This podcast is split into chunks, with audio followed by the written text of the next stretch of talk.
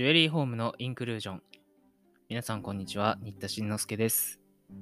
今日はちょっと休憩がてらブックレビューのコーナーをやりたいと思います。今日ご紹介する本は、斎藤隆監修1分間孫子の兵法という本です。全然ジュエリー関係ない本なんですけれども、えー、最近読んだ本でね、ためになったなと思ったのでご紹介です。発行は SB クリエイティブという出版社ですね。こちら2017年に出た本です。まあ、斎藤隆先生といえば言わずもがな、まあ、教育系の本とか、ビジネス書とかいっぱい出されてますけれどもね。えー、この本は、元は、公文社学術文庫だったかな？の孫子の兵法から、えー、ピックアップした。まあ、見開き、右はね、なんかこう、一言、名言みたいな。で、左に解説みたいな、見開きで1分間で読めるよっていう感じなので、えー、移動中とか、えー、そういうのにちょっとずつ読める新書になっています。以前このシリーズの1分間資本論というね、マルクス版の方を読んだので、こっちも読んでみました。あの、やっぱりまあジュエリーブランドとかね、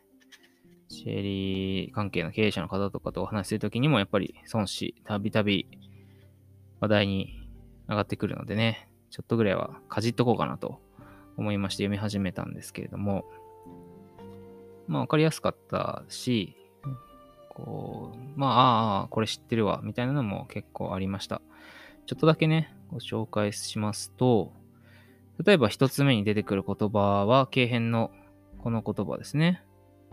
将兵はまず勝ちてしかるの地に戦い、敗兵はまず戦いてしかるの地に勝ちを求む。という言葉なんですけど、これをまあ、意訳でね、準備が戦わないうちは戦わない。あ準備が整わないうちは戦わないっていうの右にドーンとでかく書いてあって、その後解説があるって感じですかね。ビジネス交渉で勝ち合いならちゃんと徹底的に調べなさいとか、そういうふうに読み替えることができますよね。古典っていうのは結構抽象的に書かれてるから、当時はまあ戦争の指南書として書かれた本だけど、まあ、ビジネスとかスポーツとかいろんな場面で応用できるというのが古典の良さかなと思うし、昔の人も同じようなことで悩んでたんだなっていうのが分かっていろいろ考えるきっかけになるかなと思います。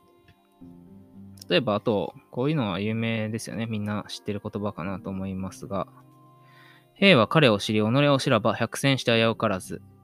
彼を知らずして己を知らば一生一夫す。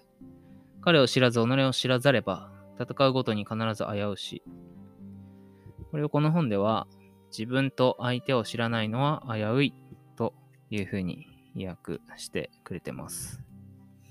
なるほどなーって日々仕事をしながらね、読んで移動中とかに、ああ、今ちょうどね、かかってる案件とかのことを考えながらヒントをもらえたり、考えるきっかけになったりしましたので、皆さんもね、まあ今混沌とした時代でネットにシフトした方がいいのか、リアル店舗を出した方がいいのか、ねえ、高価格帯の商品をネットで売れるんだろうかとか、いろいろ日々悩まれてると思います。ですが、まあこういうね、昔の人の言葉とかを元に経営のヒントとか戦略のヒントとかがもしかしたら得られるかもしれません。この本では、大まか何個ぐらいかな。77個言葉が紹介されています。移動中などにちょっとずつ読むのに大変おすすめな本になっておりますので、ぜひ読んでみてください。今日ご紹介した本は、斎藤隆監修1分間損失の兵法という本でした。こちら SB クリエイティブ社から定価本体1000円プラス税で販売されています。それではまた次回お耳にかかります。